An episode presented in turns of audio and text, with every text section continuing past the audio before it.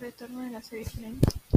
Básicamente es una serie que se transmitió por muchos años en la época de los 90 y va a sacar un crossover, pero con la vida de los, de, de los personajes principales después de la serie.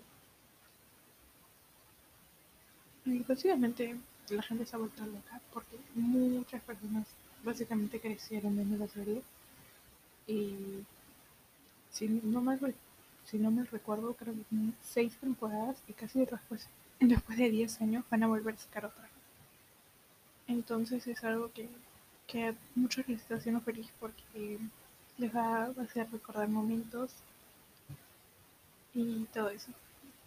La verdad es que en mi opinión personal la serie no me gusta tanto. No la he visto nunca completa, pero bueno, eso es todo. Gracias por escuchar.